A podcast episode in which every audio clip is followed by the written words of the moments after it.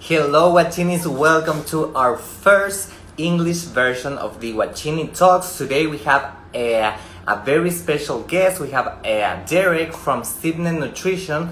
He is very, very interesting because he has so much information for us to um, to to explain, to join, to educate. So uh, remember that all the information here is for entertaining and educational uh, purpose only. And if you want to um, have if you want to, if you need more information uh, remember that you have to ask your uh, medical health provider and remember to save and comment below okay so i'm going to uh, invite derek if he's here he's there how are you Wachinis?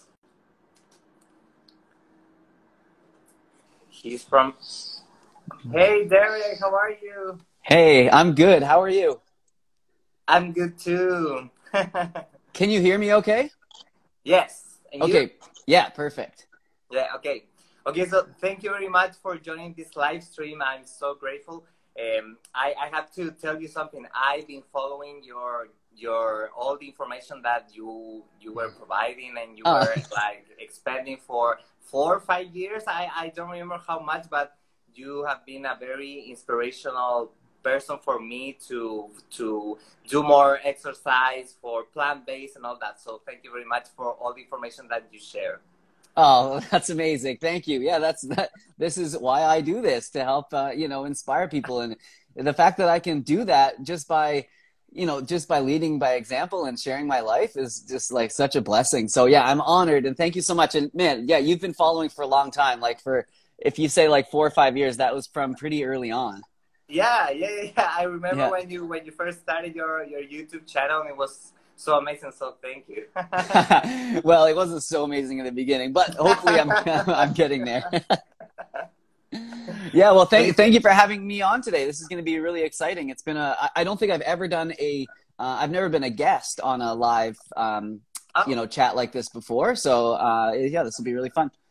wow. Okay. So so it's first first time, and this is the first uh, English version of the Watching It Talk. So so thank you. Uh, Yes, that's right, yes. Yeah, so I don't speak any other languages. Like you know, we're up here in Canada. We're not really forced to learn too much. We learn French, but I've forgotten that. So uh, I'm glad that you speak English so we can communicate. Yeah, don't worry, don't worry. Yeah. So, Derek, here in the Watini Talks, um, um, we like to to know uh, a little bit of the of the of you, of, of the people that that is invited, and can you tell us something about what are you doing right now? If you studied something, why are you in this right now? How is your life today? Okay, yeah. Well, um, I mean, starting from right now, uh, as you know, and, and just in case anyone else doesn't, though, uh, my sort of main focus is my YouTube channel. Uh, uh, that's you know what I do. Um, is I create you know content, uh, mostly recipes, but some uh, exercise t- type stuff as well. But most of the time, recipes these days. Yeah, to help inspire and um, you know uh, educate others on plant based nutrition. So uh, I did I did go to school for it a few years back. I, I studied holistic nutrition in school. I went to the Institute of Holistic Nutrition in Vancouver, British Columbia, Canada. For anyone that is curious. Um, so yeah, I'm a the, my the letters after my name are like CNP, Certified Nutritional Practitioner, but you know they don't they're not as as impressive as doctor or anything like that. So I never put them after my name, but. uh it's uh, yeah, it's a holistic nutrition, and holistic nutrition is really cool because uh, what it focuses on is treating the body as a whole unit rather than just like indiv- like you know trying to heal like certain symptoms. Uh, and I really liked that about it because I've always thought that you know since I was a young kid, like you know if if you have more than one symptom together, like they're probably related, you know, or a lot of the time they could be. Um, so yeah, that's that was what kind of drove me towards that. But I mean, yeah, the, I you know that was the real short of it. But um, but yeah, that's where I am now. So what what happened was after I started to do after I was in school, uh, I didn't know what I wanted to do with my education because I'd already been to school, you know, I'd been uh, to school for public relations, which is uh, a lot like marketing and, and journalism sort of combined.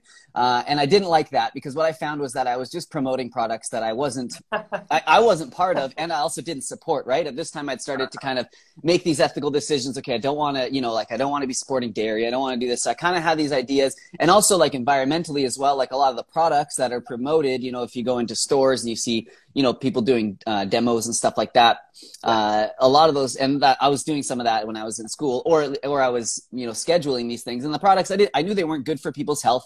They weren't good for the uh, environment. And so but then i was having to make these you know campaigns around them and promote them like they're the greatest thing ever. So i got frustrated and i was like i don't want to do this. Yeah it was it was crushing my soul. I don't want to do this anymore. So uh, yeah, after a little while, figured out I wanted to go to school for nutrition. So I did that, and then out, right out out of that, I decided, well, I don't want to work for anybody else because I'm tired of that. I don't want to be some uh, you know, some uh, meal plan writer for a nutritionist that's maybe going to make me, or a doctor, something that's make me write, you know, the, make sure you eat lean cuts of meat and cottage cheese and, you know, these sorts of things. So I said, no, I want to do my own and I think I can help people. So I became uh, a consultant pretty quickly after school. Um, and I thought, what, I, you know, I was having a little trouble finding clients. And I figured, well, you know, there's no sense in taking out an ad in like the yellow pages or anything in the phone book because nobody looks there anymore. What can I do? And it's like, well, you know, social media is like the modern day, you know, business card or the mo- modern day uh, sort of, you know, phone book. You can find, you know, people on there. So I thought, hey, why not make a YouTube channel and I can share some free information and then tell people, hey, if you want to have my services, contact me and uh, and then I can help you. So that started out really well for a little while. I got lots of clients and I was helping everybody. And then my channel started to grow really quickly. And I kind of had to make a decision. Do I want to focus mostly on, you know, just the um, consultations or do I want to focus more on my nutrition or, or on my YouTube channel? And, you know, with the YouTube channel, I could do all the things that I wanted to helping individuals. Like I could help individuals, but I could help more people and I could inspire way more people. And also you know there was uh, financially there is no sort of cap on that as well. Like uh, you know like you know we don't like to talk about money we don't have to especially around like these sorts of things. But it was a factor right? Like i, I had to kind yeah. of decide you could you know i could only do so much. And it was very hard for me because i like to put a lot of time into my clients and everything. And, and i'm sure you know if you've taken clients you know uh, it's very time consuming. Uh, so that's why yeah. And then i just put all my energy towards uh, my channel and here we are today. Wow so, Derek, did you always? Uh, I mean, you always wanted to to focus on plant based, on fitness, or that like developed with the time. Right. That was my reasoning for going to school was because I wanted. I knew in my heart, and I knew that in my own experience that this diet works.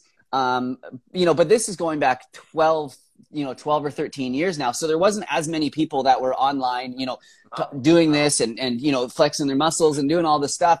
And, and no one was doing it. And anybody i told that oh i'm doing this diet they'd say oh okay that's good for you but uh, you know i don't want to just you know whatever whatever their excuse was. It was often like i don't want i want to build muscle um, or uh, like I don't want to look like a runner because that was kind of my my thing at the time was I'd like to do lots of trail running. So I was very lean um, oh. and I didn't have much, you know, like a ton of muscle mass on me, but it was perfect for running. And as I started to eat more plant based, my my running improved and my my ankles didn't hurt anymore, and I could run further, and it was easier. Um, but I kept hearing my friends, you know, and, and people around me say, okay, well, that's cool for you, but like, yeah, I don't want to, you know, I don't want to look like that, and I still like eating meat and all this. So I thought, man, I need more credibility. I need people to listen to me. So I knew to do that, to get credible, I got to get some education and uh, I got to put some muscle on if I really want to convince the guys that I wanted to target, right? And not that I want to put it out there. You don't have to have, you know, muscle to be a good vegan advocate or even just a good person. Like, you know, I want to make that totally clear. This was just sort of an avenue that I realized that I, I enjoyed and that I could sort of exploit uh, to help to promote this sort of lifestyle, right? Yeah. And, yeah. and, and it's very funny because you you you have a, a photo where you you were like I don't know like ten years ago where you have like a ketchup bottle and you're so different from right now. And then you have like a smoothie like green smoothie. Where where where is that? Yeah that's funny. That was from um yeah that, that was a lot yeah that was probably 10 years ago. I actually have the picture here because i just put it in a recent video but yeah that was sort of 10 years ago now and uh, I was yeah, it was like alcohol in one hand, and then the other one uh, a smoothie in the other hand. Um, but yeah, that was yeah. I probably put on 25 pounds of muscle, and it happened really quickly. Like at the beginning, I thought, oh my gosh, like if I keep going like this, I'm going to be like some professional bodybuilder. But it stopped really. It stopped soon after that. Like most people, you experience most of your, you know, the muscle mass in your first sort of two years uh, or so, maybe three years of lifting, and then after that, it's very gradual. So that's where I'm at now. wow. Yeah. So uh, where, where, I mean, when when you okay, so you started your your your YouTube channel, and then it, it started to grow, and how how did did that affected your how did how did how did that affect your life your like the way you were like doing your life doing your stuff uh, how your life changed when when you started your youtube channel and, and it grew so fast right yeah so yeah it was funny because at first i didn't i didn't really know like what good growth on YouTube looked like. I never really, um, I never really like paid attention. I wasn't really a YouTuber. You know, I would just go on to look at stuff that I liked, but I didn't have anybody I followed. I didn't watch anybody's growth. It was never of interest to me. You know, I just, so when my channel started growing, I didn't really realize that it was like growing quickly and and at an like you know fast when it was. Um and i just thought i was like oh you know this is great. It's growing. It's easier than instagram. Like i'm just going to keep doing this. So i was kind of naive. I didn't really realize. And then you know i started to get you know uh, like calls and messages from people that were you know kind of uh, more of the more well-known uh, you know plant-based people in the movement. And then i started realizing like wow yeah this is this is definitely like something. And um you know how it changed? Like it didn't change that much. What it did make me kind of it, when you have more eyes on you, you definitely like start to second guess like the content that you're putting out more, and you're a lot more sort of careful with it. But that was a real challenge for me because I wanted to remain authentic, but I don't, you know, uh, but I don't want to just it, it's hard because you want to with social media you always want to highlight the best right? You always don't you don't want to you know like just what people do. Um, but i don't want to give a false representation of of what i was like eating or my lifestyle or anything. So that was hard where i would be like oh you know I maybe eating this like chocolate that's not that healthy you know, but do I want to show people, you know, and then you think of a full day of eating and you're like, man, people are, I know people are going to like mimic what I eat exactly. Like they're not going to even, people don't even try and change the calories or anything. They're like, I'm just going to eat exactly like that. And I want to, oh. you know, look like that. So I, I felt like a pressure there. Um, so of course I always felt obligated to, yeah, I just, it just pressure, it just pushed me to do my best. Like it, it made me, you know, always want to just continue to, to get better. Um, but yeah, then there's the whole issue of like, you know, body image and stuff like that, which is comes into play as well when you start getting more eyes on you. Um, and that's yeah, that's kind of hard to deal with. But like all of us, you know, we all have our insecurities, and some days they're you know better than others, and um, and that's a tough one for me for sure because sometimes, and I think it happens with social media is that oh, they say you talk so fast. I'm sorry, friends. No, don't worry. Don't don't worry. Um, so w- what I find is that we always kind of compare ourselves to our best, whether it be our best work or our best physique, and not even our best physique, but the best picture and that best edit and that best moment of our physique, right? And and we only looked like that for a split second when we took the picture, but still everyone you know that has seen me has seen me at my very best. And then when i'm not like now for instance i don't have you know i'm not as lean maybe as i was. So i'm you know i'm a bit shy sometimes to maybe show my physique or whatever. Um, you start thinking about that kind of stuff a little bit more than you know when i didn't have an audience. But mm-hmm. i mean other than that no it's just been like it's just been so amazing and just uh, like i can't express my gratitude for just being in this position being able to just demonstrate the healthy life that I live and sharing it with others and then inspiring other people. It's just amazing.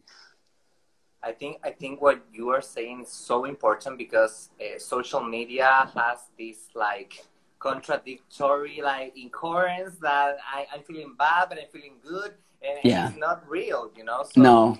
Uh, so I wanted to ask you this: uh, How do you uh, stay mo- motivated for fitness, for movement, for training, and what are the tips that you've been experienced yourself and and that you can share with us? Right. So I think having a goal is really good. Some people really like measurable goals, like I want to be able to lift this much weight or whatever. For me, it's sort of like I'm not really good with like measurements like that. Um, for me, my goal is to just I just want to have a physique that you know turns enough heads and and convinces people enough that like this is a healthful way you know to live and of course if somebody has a muscular body and is lean it's not an indication that they're they're healthy and uh, you know and fit all the time because you know we know that's not always the case there's you know bodybuilders that die young all the time right yeah. of course yeah. um and uh, so yes so it's not really like that was my only um consideration but sorry i kind of got off track. What was the question? Don't worry. The question was uh, how do you stay motivated in the fitness oh, yeah. Uh, in your fitness goal and your yes. so having a goal. So for me it's like i just want to i want to keep this i want to maintain this sort of level of fitness because i feel like that is that's part of my identity. People are used to seeing that with me. I'm used to seeing this and feeling this way and it and it you know it, it does keep a good amount of eyes on me. So for me that's a really like it's for the animals for me. It's like if i can you know that's when i started doing it that's what i said it's like every rep i was like every rep that i can do is going to like help to save more animals. That's just like what i thought in my head. So that was you know that was really it. Um, and of course more things come with that more subscribers you know maybe some more money and more success. But of course that you know i really wanted to to help people get healthy to help the animals. Um, so that was really like that's an easy goal for me. I just have to keep doing it. It's part of my job. I just go every day.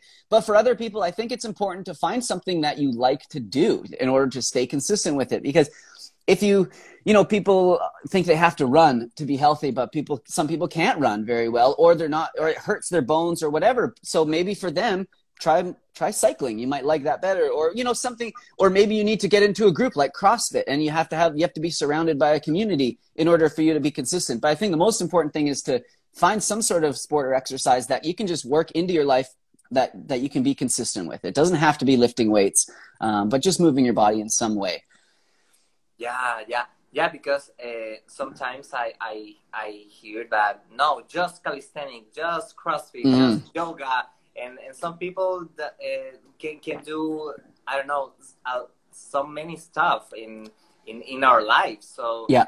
So why did you did you go into calisthenics and why not I don't know functional training or other things? Well, it was kind of out of the necessity. Like when we when I started my business with Simnett Nutrition, I was like completely broke. Like I had zero dollars. Um, so we had to, you know, it was always um, it was a struggle. Like I couldn't afford a gym membership. Um, you know, maybe I could have. I could have maybe, you know, n- not eaten a bunch of avocados that month and maybe somehow afforded it or something like that. You know, I could have maybe made it work, but I knew um, I knew that you know as long your body doesn't care what kind of resistance it is, you know whether it's bands or or weights or your body weight. So I thought, ah, I I've always liked to do um, you know kind of pull ups and push ups and stuff. And so how it really started was when I would trail run. Uh, and I started thinking about trying to build more muscle. I would in the trail, I would like look for um, you know trees that had branches that were like overhanging, and I would go and I'd do like a few pull ups on those when I was running, and then I'd keep running. And if I saw like a big log or something, maybe I would go and like uh, I'd do some presses or I'd like, you know, um, or I'd do some push-ups on it or something. And that's how, it, that's, that's basically how it started. Um, and then at my house, there was a pull-up bar, like in the doorway kind of ones uh, that I was living at at that time. And I told myself, every time I go underneath this, I should do like at least five pull-ups. And so it, that was like kind of on the way to get like um, to do like our laundry, and there was like a freezer downstairs as well. So you know, I'd have to go maybe maybe a couple times a day, but out, you know, even outside of my workouts, I'd always say, okay, I'm gonna do some pull-ups every time. So that's kind of how I got into it. And then uh, we moved to a different house, and I just uh, was so comfortable doing that, and I noticed that I did start to build some muscle. So I built a pull-up bar, and I bought the um, parallel bars, for, uh, dip bars, and it was very it was so cheap to to set up and that that sustained me for a really long time. And there was also a calisthenics park not from far from my house as well. So i couldn't really justify spending the money um, to go to the gym especially money that i didn't have. And then how it started was i started to grow more my upper body and my legs weren't growing. So i thought i probably i need to go to the gym now.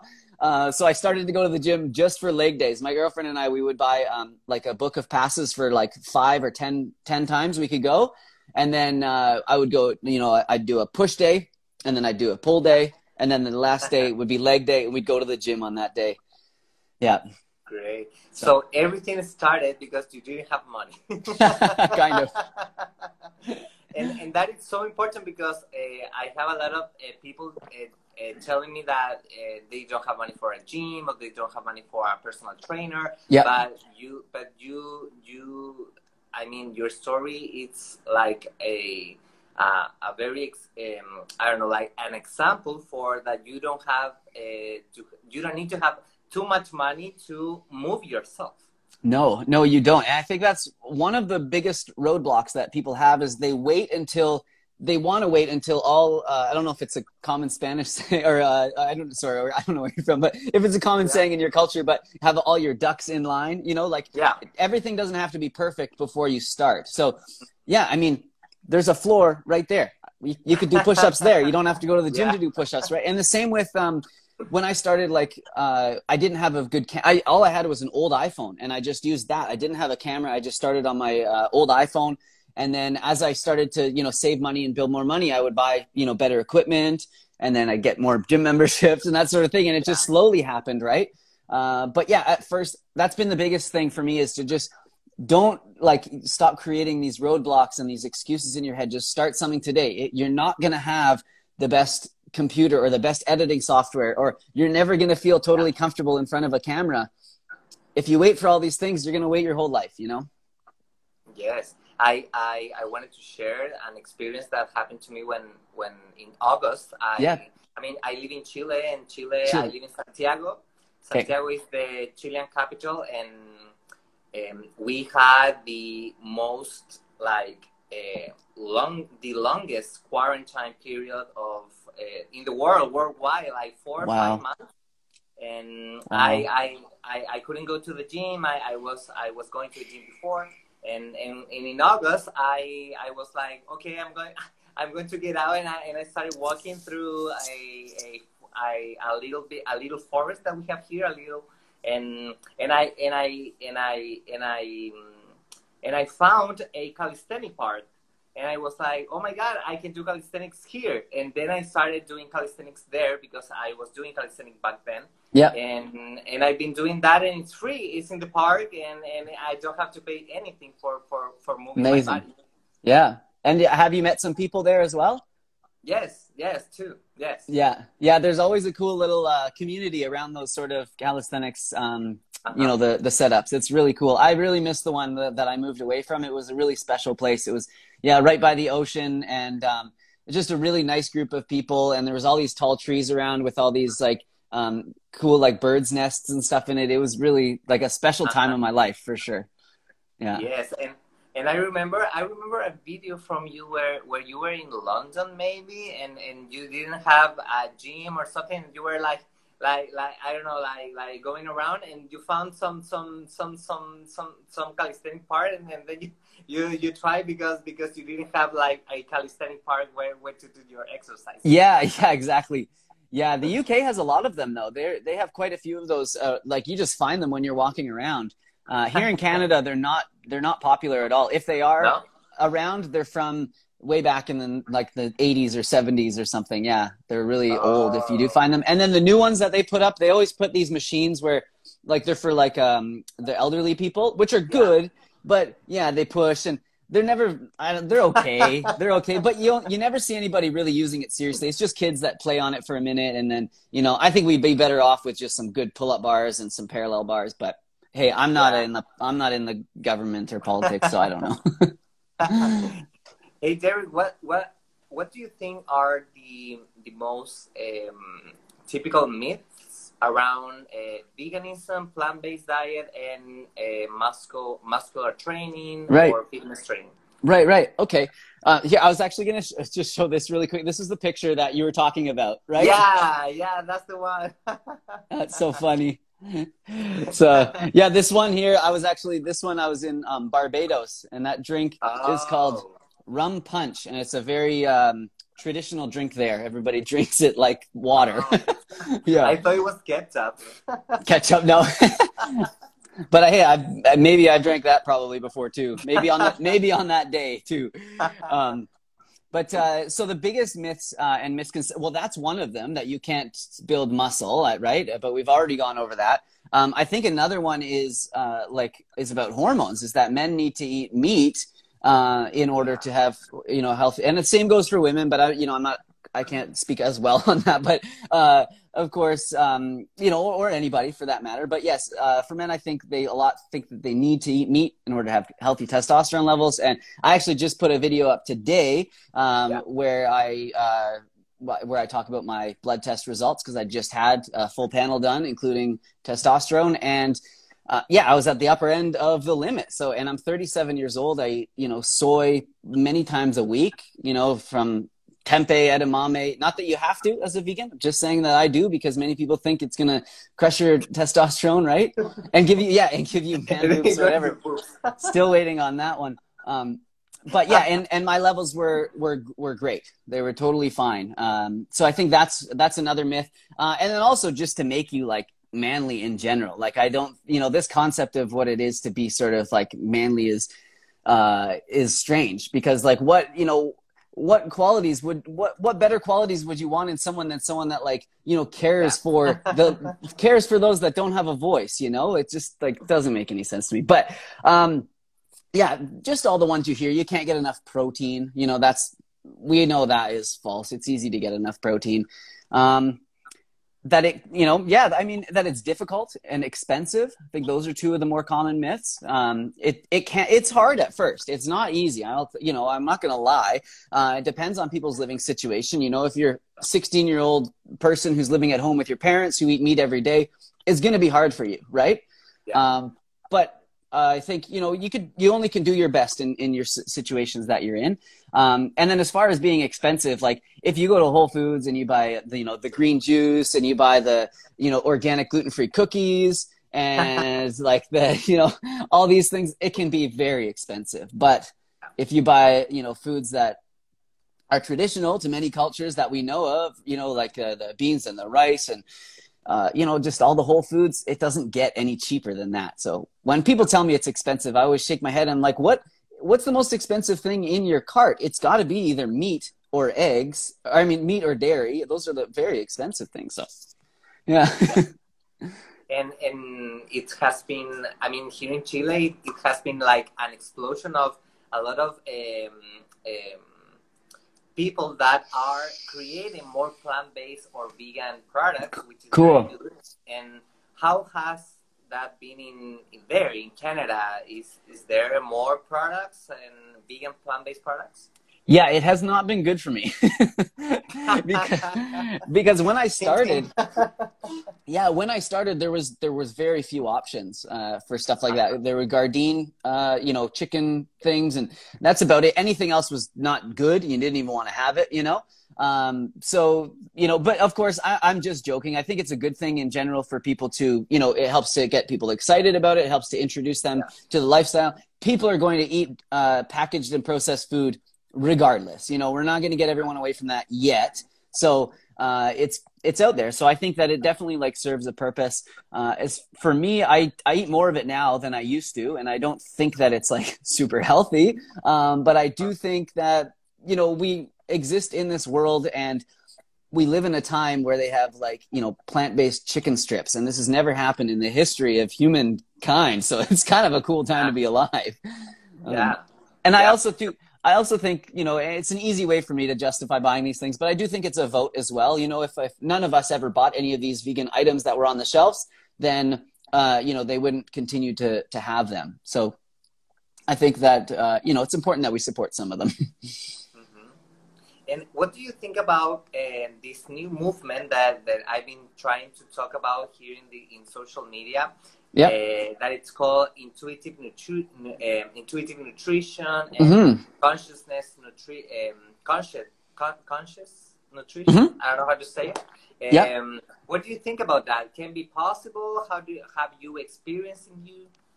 So it, explain sort of what because I think intuitive eating can mean a lot of things to different people. So um, by that would you mean like as, as far as like not counting calories and macros and that sort of stuff? Or do you just mean like kind of just eating the foods that that call to you? Yeah intuitive eating it's like from from my perspective and what i've, i've been studying it's to to feel more connected with your needs and that needs can give you and can can can can like um paint a, a path where you connect with uh, foods and and fruits and veggies and legumes and and feel more connected with how your your your plate your the food that you're eating Right. it's uh, can be transforming for the community for the animals that that it's like intuitive eating Right. Well, I mean, yeah, it's it sounds great. I think you know, a I think a lot of people when they hear you know intuitive eating, I, I you know like a lot of the time my intuition tells me to eat not healthy food. you know, Yeah. sometimes, but we have to go very deep into our intuition and Yeah. and pay attention to you know um, more like energetically, right? Than than sort of just um, satisfying you know our immediate desires, kind of right. Um, I think that's great. Yeah, I think I think I think it's a good thing. I have not looked into it too much myself, um, you know, but that's definitely the way that I eat. Um, where I sort of I find you know I, I tend to like eat with you know this with the seasons and with like my activity levels and those sorts of things. Yeah. So I mean, it is intuitive to an extent, and also as far as like gaining weight and and you know or gaining like yeah, I mean gaining weight and like or losing weight that sort of thing. I do uh, I do use you know a bit of intuition in that where you know I just kind of try and eat foods that are not as you know calorically dense or heavy. You know, if I'm trying to lose, and then if I'm trying to gain weight, you know, more dense foods, that sort of thing. Um, but that's not really like I don't know if that's really what you're talking about as far as like you know energetically. So I don't know too much about it. Uh-huh.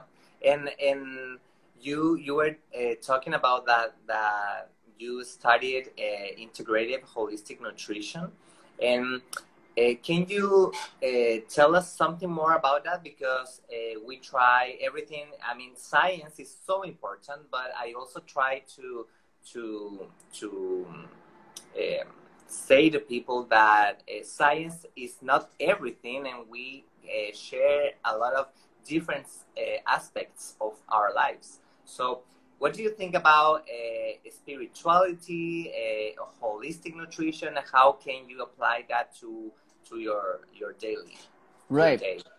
Right, right. So a lot, like you know, ju- just to, to clear up, a lot of our our a lot of our schooling was like very science backed. We used, you know, we Uh-huh. used, uh, we, we went through like biology and uh, you know all those. So it wasn't it wasn't that it was just sort of like some like uh, you know they weren't just like uh, burning incense and telling you to just Yeah. like you know breathe air and and that you can get your nutrition from that. It wasn't like that, but um, there was definitely. Uh, definitely a focus on like i mentioned like like treating the entire body as a whole right so uh and i think that's important like i think you know just maybe something as simple as if you're not hungry you know maybe your body is is telling you there's a reason. You know a lot of the time when we get sick we're not hungry and it's because our body is using you know that energy to heal ourselves you know it, but it doesn't want to send all that blood and all that energy and everything to the stomach and to the intestines to to work on digestion because that would just burden it right? So there's there's reasons why these why we feel these um like this way and we have to listen and honor our body. Um yeah i mean as far as holistic nutrition goes it's really neat because what we learned in school is not only is is the body whole but we have to treat the whole the planet as as our you know as our part of ourself as well because our our food that we put in our like we're only as healthy as the food that we eat. And the food that we eat is only as good as the soil that it comes from.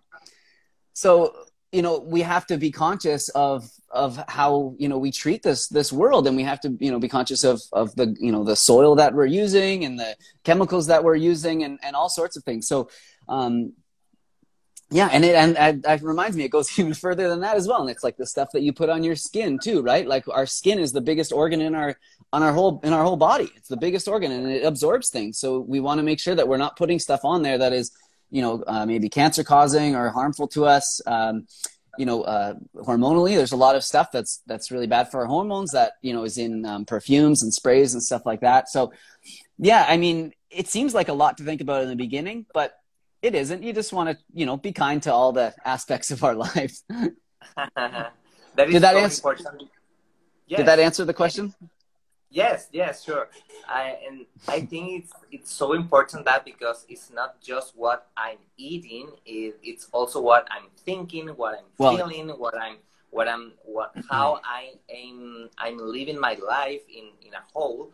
And what do you think about that? Because that is a, a question that uh, that that it's it's is is going there. It's um, it's that important to track everything, or is there sometimes a way that I don't need to track everything to build muscle, Mhm. to feel good with myself? Right. Well, I yeah, I've ne- the only time I ever track my food is for when I do my videos, the full day of eating videos. Like otherwise, Oh. I, I never track my foods. Um, when I first became vegan, I did just to make sure that I was getting enough nutrition and make sure I was getting enough calories. And I usually recommend that people do. I think it's important because you know um, plant foods are much calor- much less dense in calories than than meat and eggs and dairy. So you have to eat more volume. Uh, and it's yeah it's sometimes it's hard in the beginning to eat that enough right? Uh, especially if you're trying to build. It, for most people you know a lot of people want to go the other way. And so the diet works perfectly. You just eat whole foods. You don't have to pay attention to too much you know and and you're probably going to find a, a healthy weight eventually. But um yeah as far as the building goes you, you it's hard. If you if you try to build maybe just try and get one extra small meal in per day. That's kind of what worked for me rather than having to track because you know i knew how much i had to eat to maintain to be at where i was. But then in order to build you maybe you want you know you only need to be in a few hundred calorie surplus. So i just figured oh maybe an extra couple pieces of toast and peanut butter a day or one extra smoothie uh, that sort of thing but whenever I do track my nutrients, if I have a good day of eating, I always hit, you know, all the main targets. Of course, not not B12 and not D3. Those we have to focus on, uh, maybe supplement. Uh, but the other ones, like it's, you know, everything always hit. Um, sometimes vitamin E can be maybe I'm a little low on that. Uh, that can be a tough one if you're not eating a lot of nuts and seeds. But mango has a lot of vitamin E, so you can make it up there. Uh, and then also, uh, calcium can be tough if you're not eating um, if you're not eating a lot of dark leafy greens. That can be another one that sometimes I don't hit. But the thing with these like RDIs and stuff is that they're designed. they're you know they're kind of like they're just they're designed to to first of all there's a uh, they're designed to fit like 95% of the population right so this is men that are that are six foot five 280 pounds and then this is also women who are very small right it has to it has to fit all of them so you know it's not like it's an exact if you don't hit 100% of your calcium today then you're going to have bad bones tomorrow right? It's not it's not like that. So Yeah. and there's so- there's so many more factors to to many things like bone health right? Than just calcium. There's vitamin D and there's the you know the putting stress on your muscles and on your bones. So that exactly. Um yeah so a short answer like yeah i don't i don't really track but i think in the beginning it can be a good idea. Uh-huh. yeah. And what what what do you think about um, because you can be vegan, but Yep. you can uh, eat like a lot of trash, and you can be plant based and and and eat I don't know like just plants and and, and fruits and Yeah. I mean vegetables. And what do you think? How how can can I I don't know like for for the viewers how can I um, try to connect with the food that I'm eating and, and not to to to be in this like too much uh, processed food, refined carbs, or Right. too much just fruit. Uh, what what can happen with raw veganism? Uh, how how can I can I get to the middle? How uh, how how? right um hmm well that's yeah that's an interesting kind of question for me like i've been through when i first went vegan i went through a lot of different stages. Like the very first thing that kind of got me into veganism was eat was like all the superfoods. I don't know if you remember david wolfe. Do you remember him? David Yeah, avocado yeah, wolfe? yeah. yeah. So he was Yeah. one of the first he was one of the first people i saw and the his the passion and uh the excitement behind him was like I, I when i saw that i was like i want that. And i saw him being so Uh-huh. excited about these superfoods. And i thought I, that's i had to eat that way right? Like they're good foods but you don't have to eat them all all the time to be healthy. Like but i was you know i was putting i was making smoothies with cacao and um and you know all this uh, coconut oil and all this sort of stuff. And i just you know i found that i didn't like i wasn't i didn't have to do that to be healthy. And eventually i started to you know maybe get away from those. They were expensive and and i started to eat a little bit more uh, like more high high carb. And then i kind of found out the high carb movement and i was like wow well i'm going to try that. And so i was eating very low fat for a while high carb. And uh, that was okay for a little while but i kind of got bored with it and i didn't find myself very like satiated for very long. Um, so you know eventually it was just sort of a natural evolution that i found my way to eating like wow guess what like a more balanced way right a more balanced diet but for me what i try to do is i try to have a little bit of raw food on my plate all the time. So that's usually like a salad. I'll grate some raw carrots, uh, maybe some sauerkraut or something like that, right? Uh, and then and some um, like bell pepper, you know, is a good source of vitamin C, and I like to keep that raw because we know if we cook vitamin C, it can uh, denature it a little bit. So um, so I do that, and then I'll have a sort of higher protein, you know, sometimes higher or higher calorie, but uh, often higher protein part of the meal, and that could be like lentils, um, beans, you know, mixed up with other, you know, spices and that sort of stuff. And then I will have, and then sometimes I'll allow myself to have a small amount of like, you know, fake meats or you know, um, I hate calling them fake meat because it's a real food. It's like just, you know, but you know what I'm trying to say, like a Gardein, yeah. you know, the you know, chicken strips mock, or maybe mock, mock meats. Mock meats. Mock meats. Thank you. Yeah. Mock meats. Yeah, exactly. Um, and and then sometimes I'll have some of those, and then I also try to limit myself to not have that every day. If I have it one day, I just try to not have it the next day. I try not to make too many rules around these things, but it's just like you know, for me, I know I feel better if I don't eat those foods every day. I enjoy them more if I don't eat them every day. Um, and yeah, so that, that's kind of how I do it. And I just try and have, you know, nice kind of rounded uh, out meals. That's usually my dinner though. For breakfast, I love having like a smoothie or fruit and I'll just have that. But i I like to put some hemp seeds in that on there. So, you know, you get a little bit of fat, a little omega threes and it helps to, you know, slow down the, the absorption of the sugars a little bit. But yeah. yes. Yes, of course. Very, very, very nice. And, and what do you think about, um, intermittent fasting right now it's it's very trendy uh, yeah. especially here in chile oh okay mm. yeah i think it can be uh, uh, I can, very helpful um, it i think uh, my, you know, probably know of Nimai Delgado. I always have to give him credit because he said this, yeah. and, and uh, he was the first one to say it to me. But he said, he said, with things like this, it is just another tool in the toolbox, right? So yeah. it is not the magic pill. It is not the only tool that we have to you know lose weight or gain muscle or you know whatever it is get fit it's not the only way. Um, but it is a way to do it. So if it works with your lifestyle and you feel good doing it i think it's i think it's great. Time restricted eating i don't i think it's good. There's definitely like you know some science behind it. I'm not going to speak on it all because I, I haven't you know i don't have it in my head all memorized all the studies. But um, you know there's definitely benefits to it. And i think benefits to ha- allowing our our digestive tract to empty out um, because we're often just constantly feeding ourselves. And as soon as we feel hungry we have a snack right? We're not used to yeah. just uh, feeling hungry. So i think even just breaking that sort of food addiction is a is a really good thing to help people. Um, and then as far as people are trying to sort of lose weight and get healthier time restricted eating is going to make them concentrate more on the type of food that they have that they're eating because you know you're not just going to oh if I'm only going to eat, you know, for a few hours a day, you're not going to go have a bunch of donuts or a pizza. You're going to want to make them um, better. And you're also going to be hungrier. So you're probably more likely to eat healthier food. Because I know if I'm really hungry, I'm like, oh, I could eat, you know, lots of salad. but if I'm like, you know, not that hungry, I'm kind of like, oh, I'll probably just want something that's easy to eat, like pizza or, you know, something like that. Um, so at the very least, I think that it can be um, helpful. But I also think that people have to be very mindful if they have any sort of disordered eating um, past or or they have tendencies towards disordered eating. I don't think that it, it's um, I don't think it's probably great for them, and I don't think that the the benefits don't seem to be there for women either, uh, quite as much as as with men. Um, yeah. And uh, so they have to be careful of like their hormones and stuff. Women. Yeah the, and the caloric density of, of all the food that they are eating. Well, yeah, that's exactly it as well. Yeah.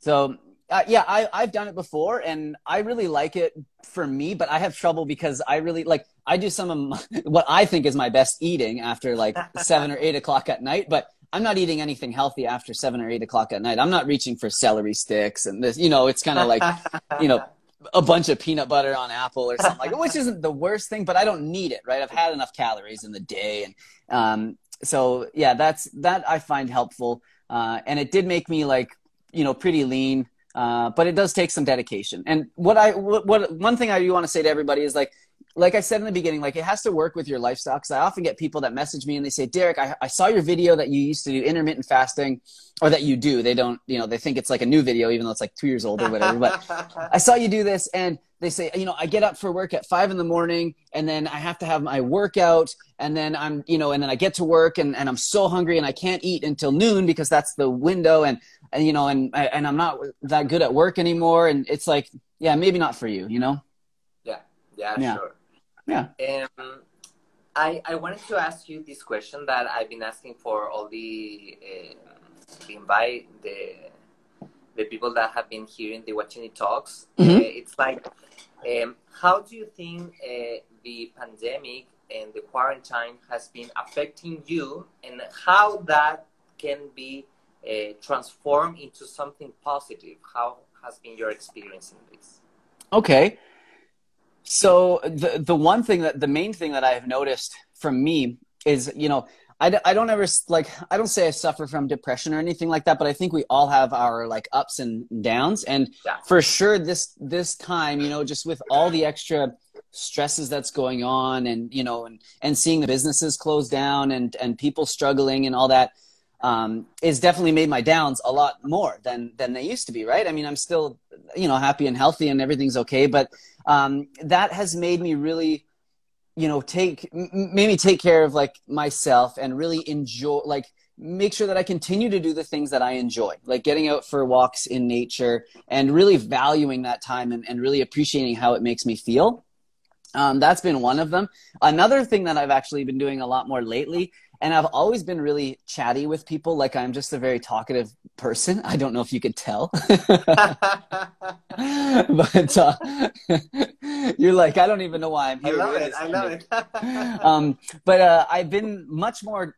I talk to people like as much as I can now, um, and because I find that people, you know, when they we have our masks on, and you know, people are are scared and they just have their head down and they're just you know in the grocery stores trying to do their thing, get out of there, and and, and people are really worried, and then the cashiers, you know, having. So I try to kind of break it up, and I you know try to talk to people and say, yeah, like basically, yeah, hi, like how are you, like you know and if people aren't feeling it of course i don't i don't push them too hard to chat to me. But you know if if we're both reaching for the same like apple or pepper or something you know i'll make some joke about the distance or something like that you know just i've just been trying to be way more open and and um and chatty with people because i find that it, and even i notice this a lot at the gym is people are becoming more and more closed off and not communicating as much especially in, in person. So that's something that i've been uh, trying to do. And then just uh, staying consistent. Am I still here? Yes. Okay. Yes, Oh yeah, and then staying consistent with my uh, at-home workouts when the gym, uh, you know, when the gyms uh, close down or whatever. Our gyms are back open now, which is nice. Um, but you do have to wear a mask when you're working out, and I find that to be uh, not the best for working out. So Yeah, sometimes I just That's annoying. yeah, so sometimes annoying. sometimes I prefer to be home. Well, the, my problem with it is like, well, there's two. I don't want to get too far into it, but my thing is the is it um it doesn't it you know it's not it doesn't feel like great when you do it you know? And they try to tell us that you're you know it doesn't affect whatever. I just feel like if it's that serious the gyms probably shouldn't be open you know maybe. Uh, i don't know but i'm thankful that they are. Um, but then the rec- the the health the recommendations are like if you are out of breath you don't have to. It says you have to wear your mask all the time when working out except for brief periods when you're doing cardio. If you're actively lifting at your station if you're out of breath if you're recovering or if you're drinking water and so i'm like that is my whole workout you know? So what is that like other than but then of course i wear you know when i'm when i'm going in between the rooms and that sort of stuff. But then you know then you take it off when you're out of breath and then you have people looking at you and you're like are they you know are they worried that maybe i'm giving them something and i just there's just so many thoughts you know and it's just like ah. So that's why i just try and be friendly to everyone and say hey what's up everybody? If you know if i'm making you uncomfortable let me know that sort of thing but uh, Yeah. we, yeah, we've been really fortunate here. Even as far as like the rest of Canada goes, we've had the fewest uh, in British Columbia here. We've had the fewest amount of sort of you know shutdowns and legislation and stuff around it um, because we haven't had you know extremely you know terrible levels of it. I guess. Yeah. Okay. Yeah. I think it, that's a very good example because it it has it it kinds it, it is like a very like dense energy with all these uh, uh, masks and, and process and it's like fear and, and I don't want to get out but if I if I don't do like um, um, if I don't train, if I don't do fitness, my my immune system response is going to be down too. So Yeah. so it's like like a contradiction. So I think it's very good what you're saying that um, you try to to keep things like very cool, like more positive and ener- energetic because the, we are having like very difficult times and we need uh, that that energy, that inspiration. Yeah, thanks. Yeah, I, I think so. Um, it's yeah, it's easy just to kind of keep your head down and just do your thing and just get home. But really, you know, yeah, we're not going to be able to, you know, make any changes. And, and, you know, it's just so nice when you can see even that maybe, you know, although you get to see the eyes, you know, maybe make someone smile, you know, and, and it's just like so nice to see. So, and, but I, I do think though that's, um, people are becoming much more, um, sedentary because of this. Like, and, you know, and I Yeah. can't imagine the, the, the health repercussions uh, that it's going to have if this continues for much longer because you know i don't see nearly as many people out walking on the streets around here and people are scared i see people outside and even in like the trails you know wearing like masks and stuff and i'm not going to argue whether or not they should be in the forest or whatever but the fact is that like you know people are just scared to like do anything now and it's like we need to be we should be scared of sitting down all day that is like very scary you know but of course we don't want to get sick and and transmit anything either but yeah, we got to get moving, whatever it takes to get it, get your body moving. And I know for myself, I sit down too much, even still on the computer and all that. I, even still, it's hard. Yeah, keep your body moving. What chinis? I'm on. Yeah. Eh. Hey, Derek. So uh, for for the last question that I wanted to to ask you is, uh, do you have any tips for new plant based enthusiasts? Yeah, of course. Okay. Well, first of all, you have nothing to lose if you try, right? you got to just try it. So yeah, I mean, you can, the meat is always going to be there for you. Well, uh, hopefully not, but it's next month or a week from now or the next meal it will be there. So just try you know it will it will still be there. And one thing that that helped me when i was um, transitioning and eating healthier because i was i really loved uh, like you know pizza like you know meat like not or dairy pizza you know and and um, like wendy's like fast food and that sort of stuff. But when i would drive by those places i would always tell myself when i wanted to pull in i'd say I already know what that tastes like. Like I've already had that in my enjoyment of my life. It's not going to be any different this time, you know. And and that was usually enough to stop the craving. Like I'm like I knew that it would. And then when I would give into that craving, I would I would pay attention to how it made me feel, and I would say, was that as good as I thought it was going to be? And most of the time, it wasn't as good as I was as I you know romanced the idea in my head to be. Right. You think, Yeah. oh, it's going to be the best, and you have it, and you're like, really, this is okay but there's something in our mind that'll still tell us to go back to that, you know, again. But um, that that is, for me was really helpful to to do. Um, but then also, I think um, finding a support, you know, and if they're watching you already, then they already know this and and they have this. But finding a community, and you know, finding somebody uh, like yourself, or you know, the Simnett Nutrition community, or you know, you name it, whoever, um, you know, follow some people online, sort of thing, and, and get involved in the community. Um, you know and, and even if you don't want your friends to know or something you can always make like a you know secret instagram account that you don't have your friends and family on. And you know and then follow like a bunch of vegan people over there whatever right? But i think having knowing that you're not alone doing this is is really helpful. Yeah.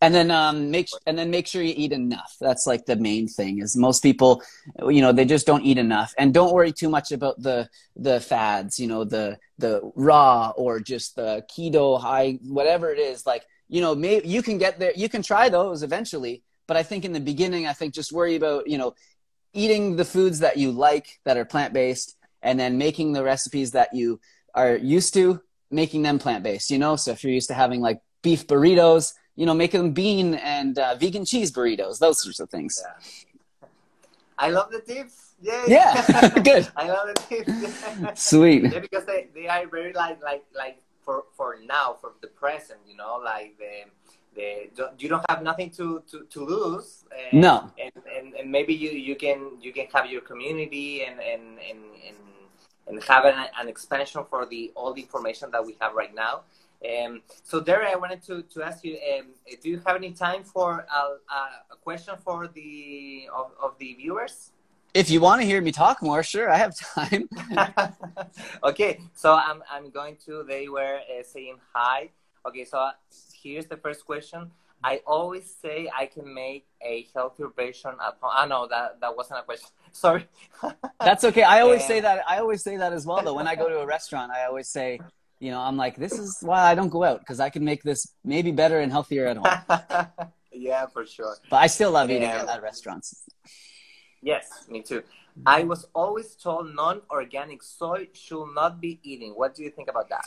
Well, this, okay, this is an interesting thing because people think that all non-organic soy is GMO, and right, and um, you know, and you know, the question whether or not GMO is is okay for our bodies is a is a totally different one, right? But I'm just saying that, like, you know, let's just say for the environment, uh, for you know everything considered, maybe it's not the best option. But even still, um, the the soy that is not um, not organic is often non-GMO. I don't know if you noticed that in um, in Chile where you live, but when I get um, soy here in Canada, even if it says even if it's not organic, it still says non-GMO on it almost all the time. So um, that's it's funny because a lot of people say, "Oh, all soy is GMO soy," but in reality, very little soy that I actually see on the shelves say, doesn't say non-GMO.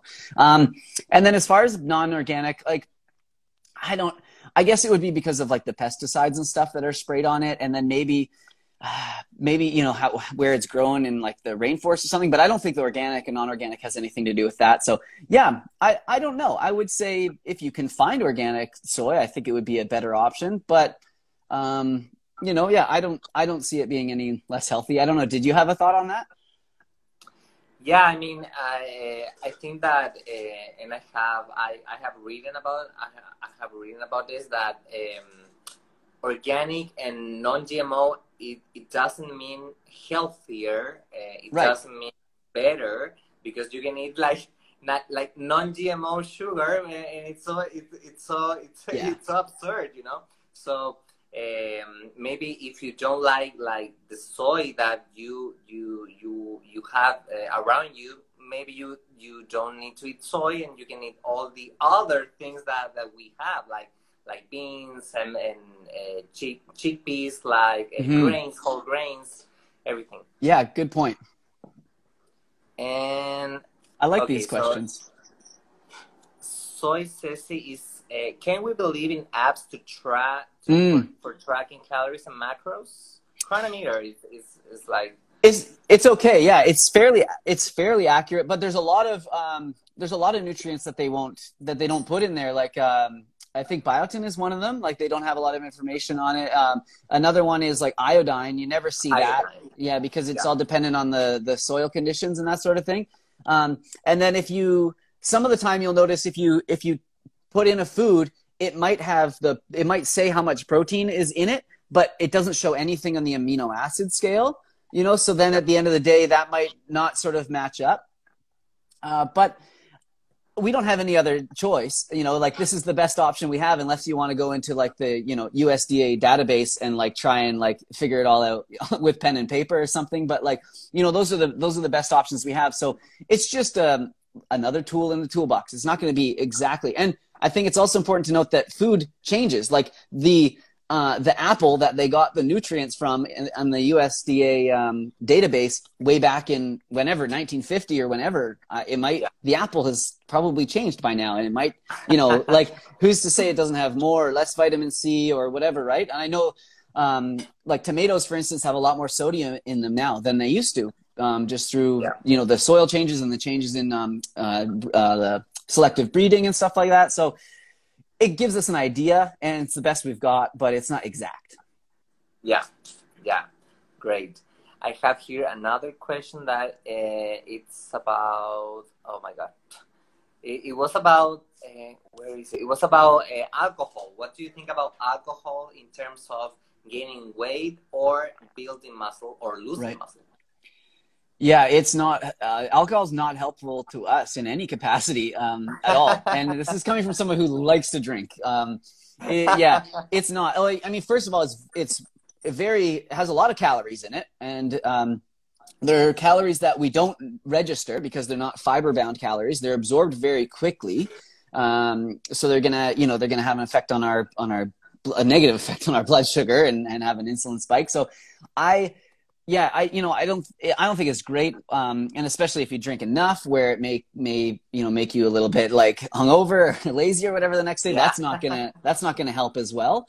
Uh, of course, you can have you know a couple beers a night, and you can you can be healthy, but I think you could not have those beers and be even healthier. You know, uh, so for me, yeah, as far as my drinking, I didn't I drank a lot when I was younger and then I I decided I had to stop because it was uh, you know it, it just became something that was so much part of my life that I could not see my life without it. I couldn't imagine doing fun things without it even you know it got to that point. So i said this has to get out of here.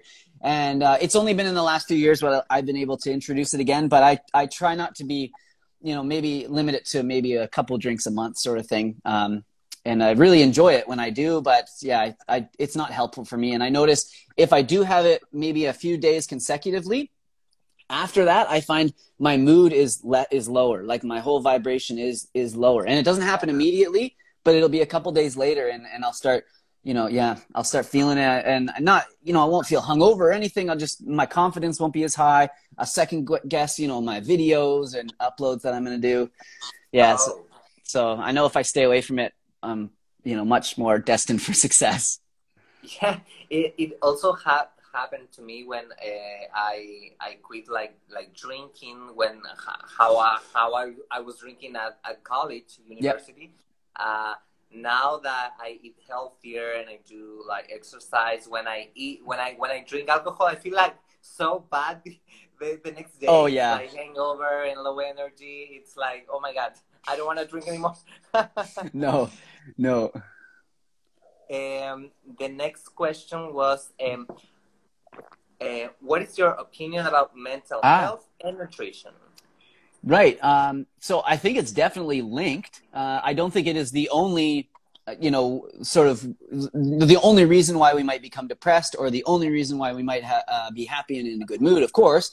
But we know that a good portion of our serotonin, of our feel good, um, body's feel good chemical, is made in our gut, right? We know that. Um, and I'm Dr. B, who you're going to have on shortly. He'll be able to talk about this like a lot, I'm sure. Um, yeah, he's you know he knows all this stuff way better than me. Um, but uh, yeah. uh, but yeah, so I think um, what was can you what was the question one more time? I just want to answer it like concisely. the the the question was uh, what is your opinion uh, mental health about mental health and nutrition? Nutrition. Is there any link?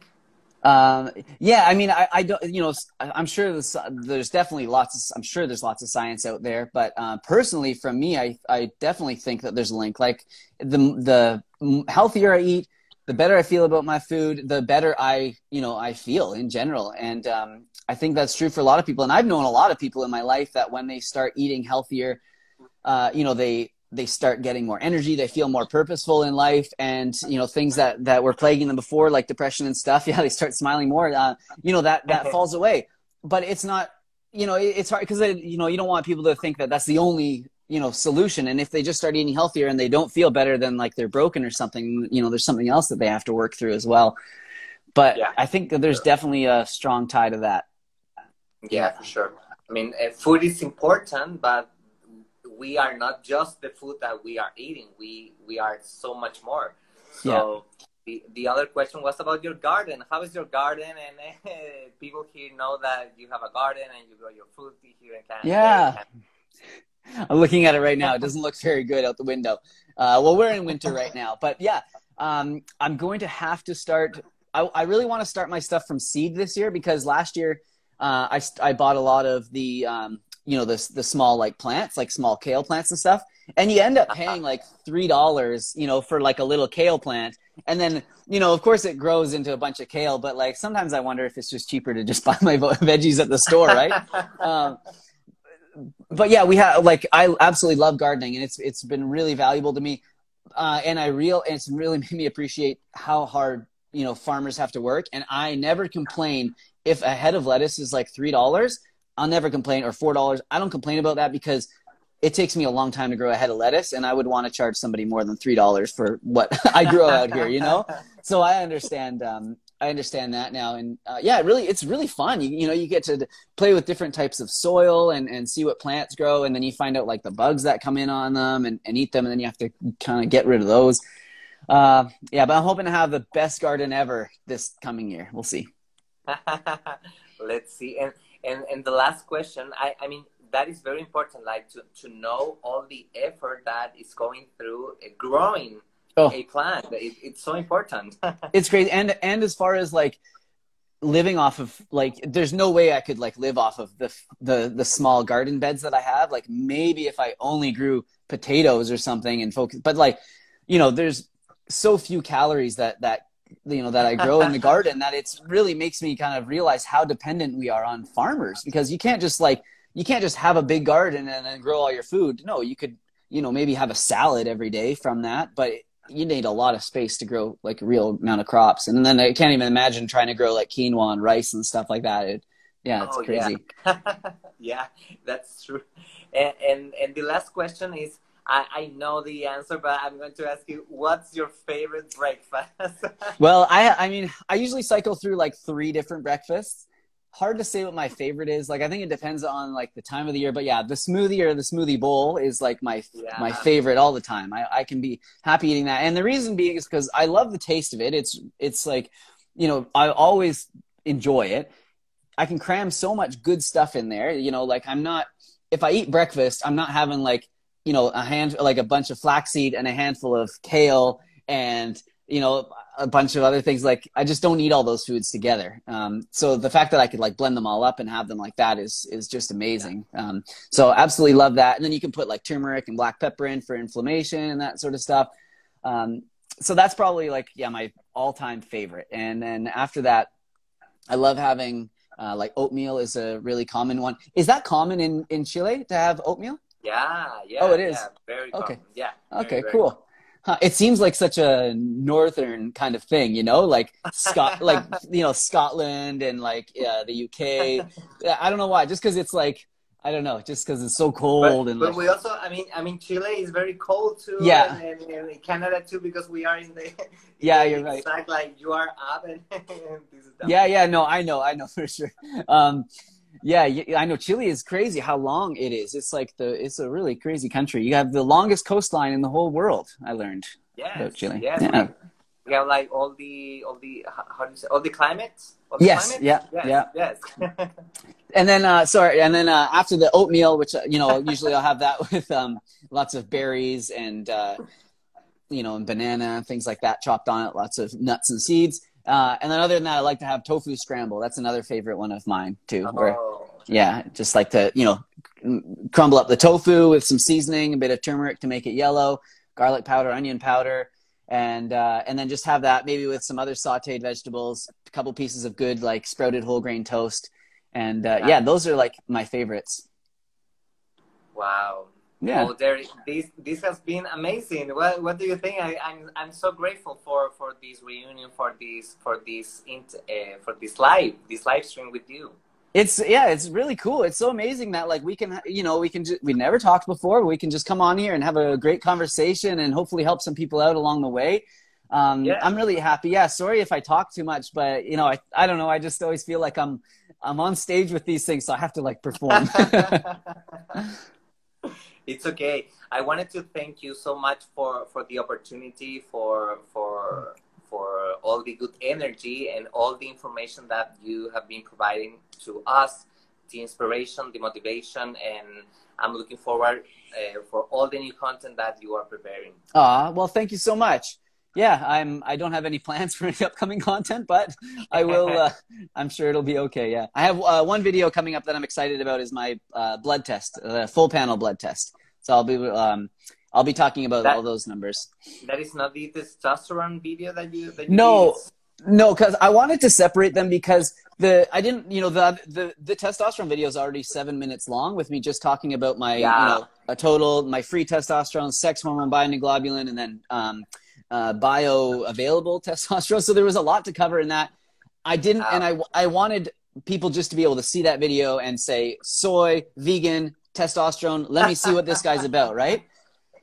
Um, yeah. I just, it's just a question I get all the time. So I didn't want it to be squished in with all the other, with the other blood test. And I'm actually still waiting on a few of the numbers, uh, from that, uh, the test, the omega threes and a few other things as well that I'm waiting on. So it wasn't ready either. Um, so that video will come out soon, and uh, yeah, the numbers are all are all pretty good. Uh, it's not perfect, like I said in my last video, um, but they're they're very good. And um, yeah, the one thing I have to work on is like my B12. So let let everybody like if you're vegan, you know, don't think you don't have to supplement with B12 because we do. And um, yeah, I, I I was really casual taking it because you know it's it's always classic thing. I feel great. I don't you know I don't feel like low energy yeah. or anything like that. So um, you know I just took it pretty casually and it also promote it also kind of gives me like um, spots like a bit of acne if i take yeah. too much b12 uh, and this is a common thing. I think it's like one in ten people. Uh, it seems like kind of get um, increased um, like spots or pimples if they take high levels high doses of b12 uh, so that is me. Uh, and so i kind of always just try and take like as little as i can just to sort of satisfy you know my body's needs but i was just guessing because i hadn't had my blood tested but you know since i got it back sneak peek for your audience. That's the one thing that i do have to work on is i have to bring my my b12 levels up but everything else was great. Like my iron was was even like high like at the high end of of the range. Um, yeah wow. yeah i mean you can you'll see when when it comes back but uh, everything else was was great. All my amino acids calcium uh, a1c fasting my fasting uh, blood glucose was like incredible. Like it was uh 20 21 and uh that's like yeah, it was like very very low, really good. Wow. Yeah. it's a very good example. So so what, what is you can check out all the videos uh, from of Derek in, in her in his channel uh, Simnett Nutrition. Yeah, thank you so much. Thank you so much, Derek, and we I, I mean I'm going to upload this video for all the people and cool. thank you so much for all of this. Something you uh, you would like to share uh, to finish this video? No, hey, just thank, thank you so much, and, and this is really cool because we probably have very different audiences, so it's really neat to be able to you know speak with uh, speak with you and and um, you know maybe reach some new uh, new people. And um, yeah, I'm honored. Thank you so much for having me on here, and it's great to talk yeah. with you. You have, you have such great energy, and uh, uh, always love um, always love the accents from from Chile. thank you, thank you there, and thank you to all the the, the viewers that yes. they were translating. They were just translating the comment section what, what we were talking about. So um, it's very very amazing. wow, yeah, I wish I spoke a different language. I'm sorry. I always, whenever I meet people from around the world, they always speak like you know multiple languages, and I'm like, man, just we just we don't learn it up here. There's no need, right? Um, so, but maybe in the future I can learn um, Spanish and come back on. Yeah, don't worry. So thank you so much, and thank you to all the viewers. Yes, thank you, everybody. Thank you. See ya. Bye, Derek. Bye bye. Thank you. Thank bye bye.